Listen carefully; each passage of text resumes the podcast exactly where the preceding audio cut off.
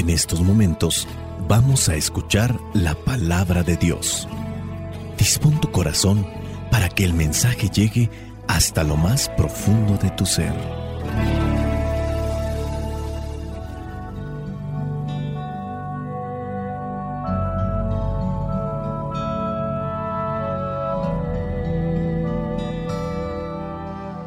El Evangelio que la iglesia nos presenta para el día de hoy corresponde a Mateo capítulo 18 versículos del 21 al 35. Dice así, por aquel entonces Pedro fue y preguntó a Jesús, Señor, ¿cuántas veces deberé perdonar a mi hermano si me hace algo malo? ¿Hasta siete? Jesús le contestó, no te digo hasta siete veces, sino hasta setenta veces siete. Por esto sucede con el reino de los cielos como con un rey que quiso hacer cuentas con sus funcionarios. Estaba comenzando a hacerlas cuando le presentaron a uno que le debía muchos millones. Como aquel funcionario no tenía con qué pagar, el rey ordenó que lo vendieran como esclavo junto con su esposa, sus hijos y todo lo que tenía para que quedara pagada la deuda. El funcionario se arrodilló delante del rey y le rogó, Tenga usted paciencia conmigo y se lo pagaré todo. Y el rey tuvo compasión de él, así que le perdonó la deuda y lo puso en libertad. Pero al salir, aquel funcionario se encontró con un compañero suyo que le debía una pequeña cantidad. Lo agarró del cuello y comenzó a estrangularlo, diciéndole, Págame lo que me debes. El compañero arrodillándose delante de él le rogó, Ten paciencia conmigo y te lo pagaré todo. Pero el otro no quiso sino que lo hizo meter en la cárcel hasta que le pagara la deuda. Esto dolió mucho a los otros funcionarios que fueron a contarle al rey todo lo sucedido. Entonces el rey lo mandó llamar y le dijo, Malvado, yo te perdoné toda aquella deuda porque me lo rogaste. Pues tú también debiste tener compasión de tu compañero del mismo modo que yo tuve compasión de ti. Y tanto se enojó el rey que ordenó castigarlo hasta que pagara todo lo que debía. Jesús añadió, Así hará también con ustedes mi Padre Celestial, si cada uno de ustedes no perdona de corazón a su hermano. Palabra de Dios, te alabamos Señor. Señor Jesucristo nuestro divino Salvador. Gracias te damos por tu infinito amor. Te escuchamos en la palabra, te recibimos y adoramos en la Eucaristía, te servimos en los hermanos.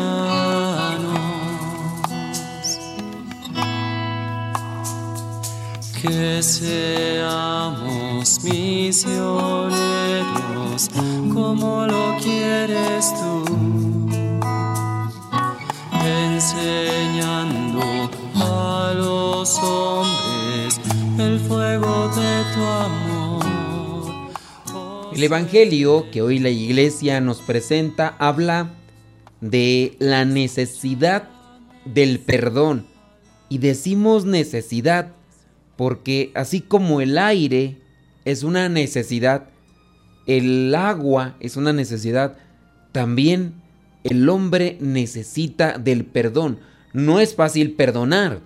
Hay muchas heridas y, esas lastiman el corazón, estrujan el corazón. Hay personas que incluso pueden decir, yo perdono pero no olvido. Y ahí donde se involucra el rencor, las tensiones, las discusiones, opiniones incluso muy diferentes, ya sean eh, las ofensas, provocaciones, todo esto enmarañado con un montón de cosas, vienen a dificultar el perdón y la reconciliación. ¿Cuántas veces tengo que perdonar? Esa es la pregunta que hace Pedro a nuestro Señor Jesucristo. La valentía que podríamos buscar para anunciar el reino de Dios, también la vamos a necesitar para perdonar cuando nos ofendan, cuando nos lastimen, cuando nos humillen. Ya hemos dicho muchas veces que la expresión que da Jesús, en este caso a Pedro cuando pregunta cuántas veces debe de perdonar, 70 veces 7 significa siempre. Perdonar no es que demos el visto bueno a lo que nos han hecho, ni que tampoco le demos importancia, tampoco significa justificar lo que nos hicieron, en este caso también no minimizar lo ocurrido. Perdonar no significa que hagamos borrón y cuenta nueva, como si nada hubiera pasado. Perdonar no implica olvidar lo ocurrido, sino recordarlo sin que duela tanto. Y ahí corresponde un trabajo personal. No podemos dejárselo al tiempo para que se vaya olvidando. Perdonar no implica que nos tengamos que reconciliar necesariamente con esa persona, ni que tengamos que volver a estar juntos. El perdón va más allá de si se retoma la relación con la persona que nos causó el daño. Perdonar implica poder estar tranquilo cuando pensemos en el daño que nos hicieron o en esa persona. Para eso hay que perdonarse uno y poder perdonar a los demás. En el Evangelio, nuestro Señor Jesucristo incluye una parábola, una parábola que proyecta la misericordia, la compasión, la comprensión. Es el reflejo de aquel que está endeudado, pero pide clemencia, pide que le perdonen, y aquel que es generoso, que es comprensivo, que es compasivo, le dice, está bien, te perdono, Obviamente no le dice ve y haz tú lo mismo. El sentido común nos tendría que llevar al agradecimiento a la persona que nos ha perdonado, pero también el agradecimiento a los demás con un comportamiento parecido.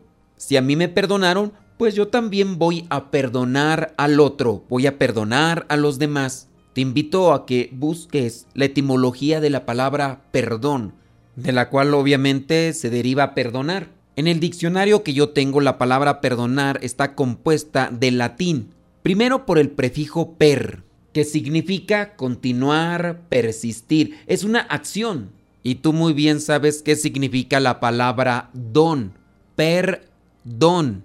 Don significa regalo, obsequio. Perdonar es pues la acción de seguir dando, de seguir entregándose. Perdonar no es un movimiento de la lástima. Perdonar es un regalo de lo interior. Ahora, si analizamos a profundidad, nosotros somos creación de Dios, somos hijos de Dios.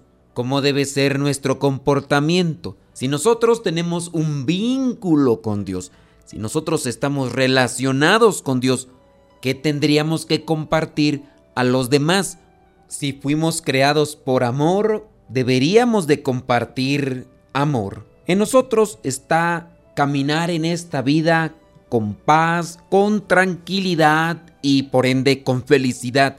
Dios sale a nuestro encuentro, nos perdona, nos abraza con su misericordia y cada uno de nosotros debe llenarse de esa misericordia de Dios, expulsando aquello tóxico que se anida en nuestros corazones por el tiempo, por ahí los psicólogos de vez en cuando recomiendan cosas que pueden ayudarnos, también si los ponemos desde la perspectiva cristiana. Por ejemplo, escuchaba yo de un psicólogo que recomendaba que pensara aquel que estaba dolido o que estaba sufriendo por dentro, que pensara en aquellas personas que le habían ofendido, que hiciera una lista. Dentro de esa misma lista puedes incluir a personas que ya fallecieron y que todavía sí les guardas rencor. Ya cuando hayas hecho esa lista, puedes expresar tus sentimientos. Es importante reconocer el daño que te hicieron, sí, pero también es necesario escribir aquellas cosas que te gustaría decirles o que te hubiera gustado decirles, porque esa es también una válvula de escape. Tenemos que mirar a los demás como nuestros hermanos, no importando el daño que nos hayan hecho. En el Evangelio se presenta esta situación de insensibilidad. Te han perdonado una deuda demasiado grande, pero no miras a los demás con caridad, con amor. Tratas a los demás como no querías que te trataran. Y a veces también nosotros podemos ir caminando en la vida haciendo esa herida cada vez más grande. Hay que buscar a alguien que nos ayude espiritualmente para reconciliarnos con nosotros mismos. Sin duda necesitamos de alguien que tenga comunicación con Dios para que su orientación esté iluminada por la sabiduría que viene de lo alto. Tenemos que presentar ante Dios aquella persona que nos ha ofendido, nos ha lastimado. Todos en la voluntad y en la libertad que nos ha dado Dios tenemos que trabajar en nuestro interior, pero de manera positiva, de manera constructiva, con la luz de Dios. No te desgarres ni te hagas más grande esa herida. Camina por el sendero de la verdad y la justicia. Llena tu mente y tu corazón de la palabra de Dios. Y cuando te lleguen los recuerdos del pasado, no dejes que controlen tu presente. El perdonar es un regalo de Dios, porque Dios nos ofrece su amor. Cuando nosotros lo recibimos en el corazón, podemos tener esa fuerza para perdonar a aquel que nos ha ofendido. Soy el Padre Modesto Lule de los misioneros, servidores de la palabra. La bendición de Dios Todopoderoso, Padre, Hijo y Espíritu Santo, descienda sobre cada uno de ustedes y les acompañe siempre vayamos a vivir la palabra.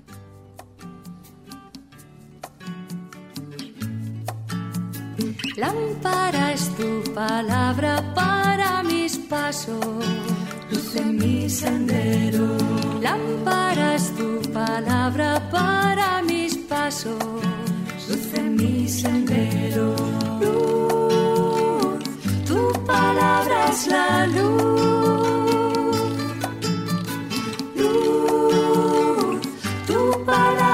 la luz. Yo guardaré tus justos mandamientos. Señor, dame vida según tu promesa. Lámpara es tu palabra para mis pasos, luz en mi sendero. Lámpara es tu palabra para mis luz en mi sendero. Luz, tu palabra es la luz.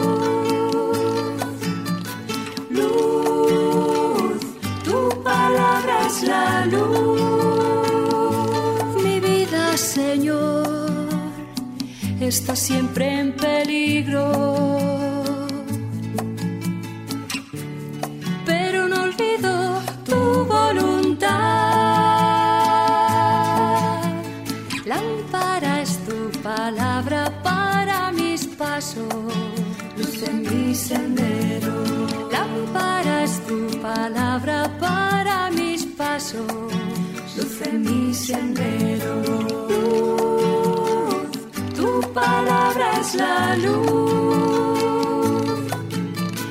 Luz, tu palabra es la luz.